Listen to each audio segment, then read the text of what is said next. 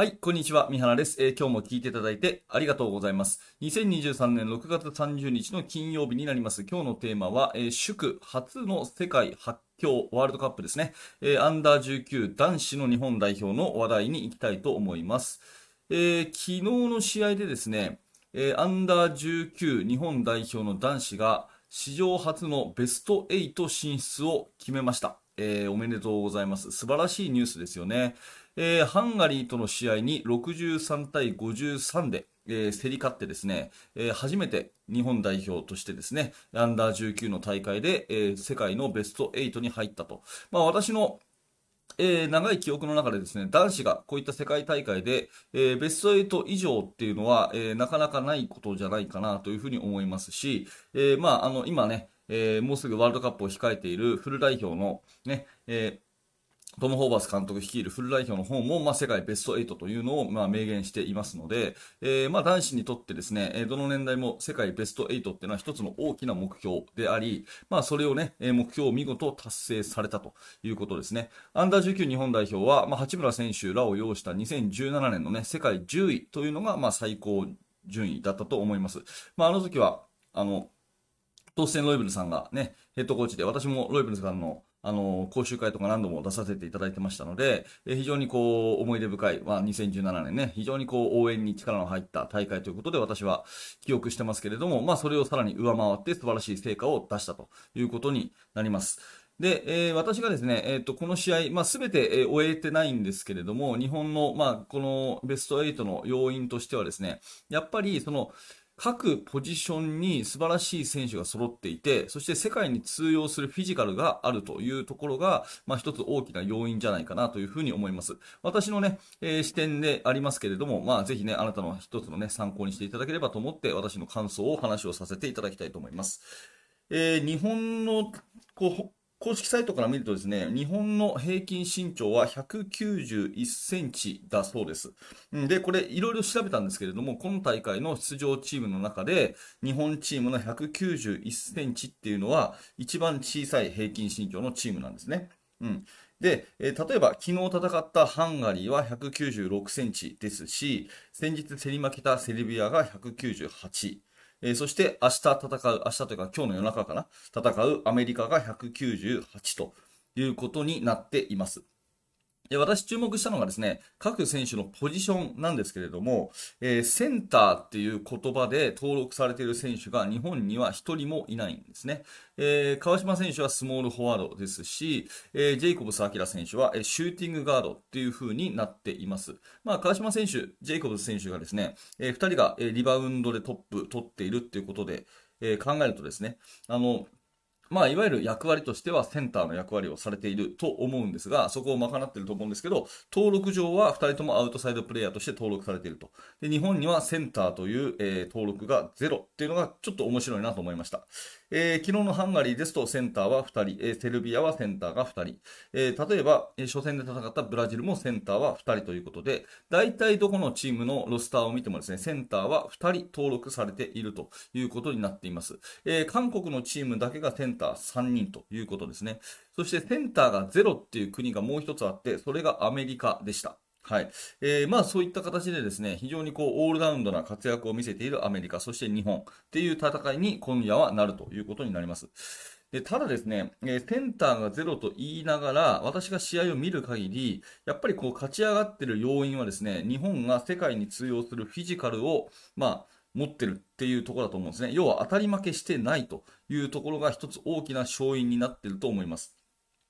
えーリバウンドの数を見るとですね、平均して大体相手チームが50本取り、えー日本は35本っていうのが大体の今までの試合の平均というふうに出ていて、まあ、昨日のハンガリーの試合がまさにその通りでですね、えーハンガリーが、えーオフェンス、ディフェンス合わせて50本のリバウンドを取り、えー日本は、えー35本のリバウンドでした。で、このリバウンドの数が、えー多い少ないっていうのは、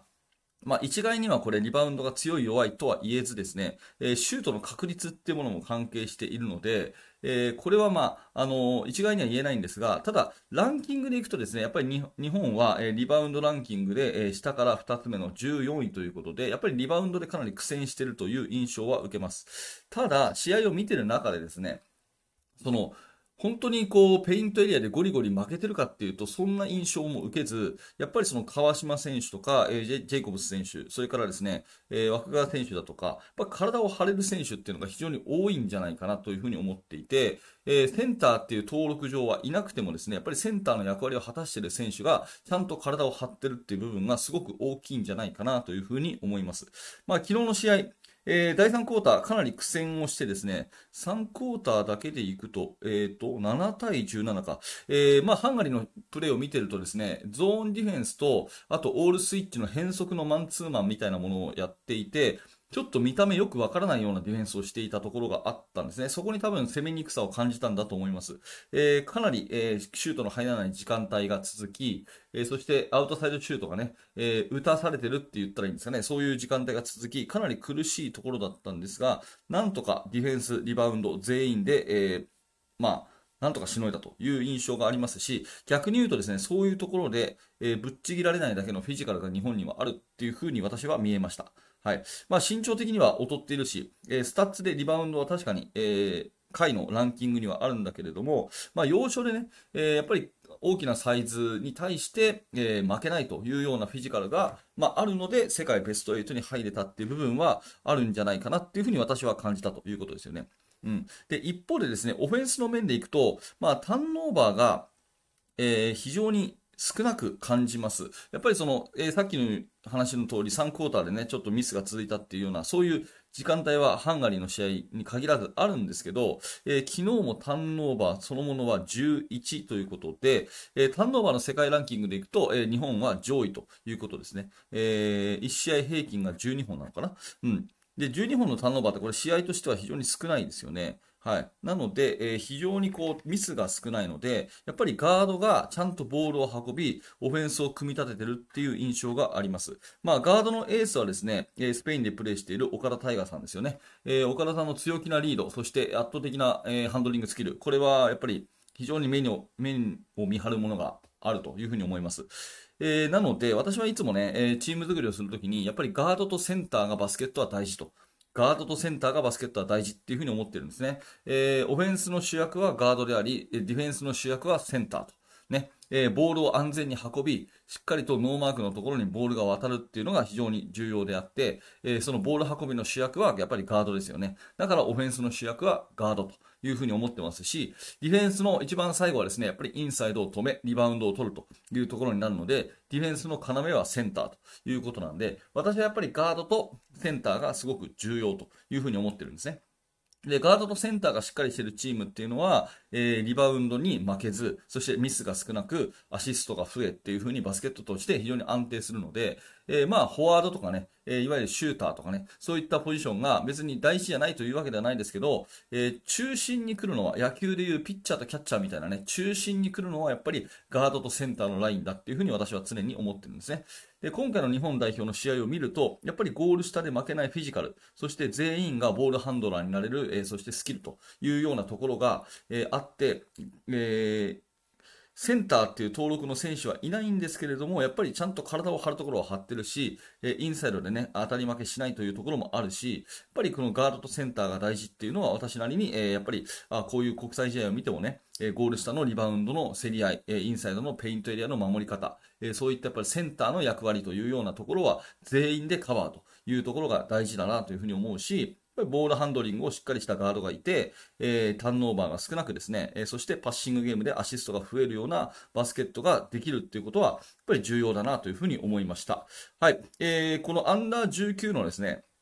世界選手権は、日本の試合に限らず全試合、えー、フルゲーム、YouTube で見ることができます。私もそれで見ています。えー、今日の夜中はですね、アメリカとの準々決勝ということで、勝ったらベスト4。ね、えー、アメリカ今、今のところですね、ほとんど100点ゲームなのかな、えー、圧倒的な得点力でですね、平均得点100点で、えー、勝っているチームです。えー、非常に、まあ、タフな試合になると思うんですけども、日本代表をね、応援しつつ、えそこから学びを得たいなというお話でございます。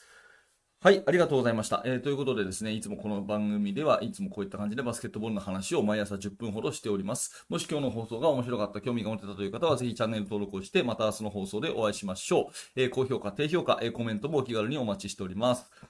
えーそして現在ですね、下の説明欄にメルマガの、えー登録のフォームがあります。えーぜひメルマガの登録、これを機会にお済ませください。え最初の1つ目で特典の動画もプレゼントしています。はい、最後まで、えありがとうございました。三原学でした。それではまた。日本代表頑張ってください。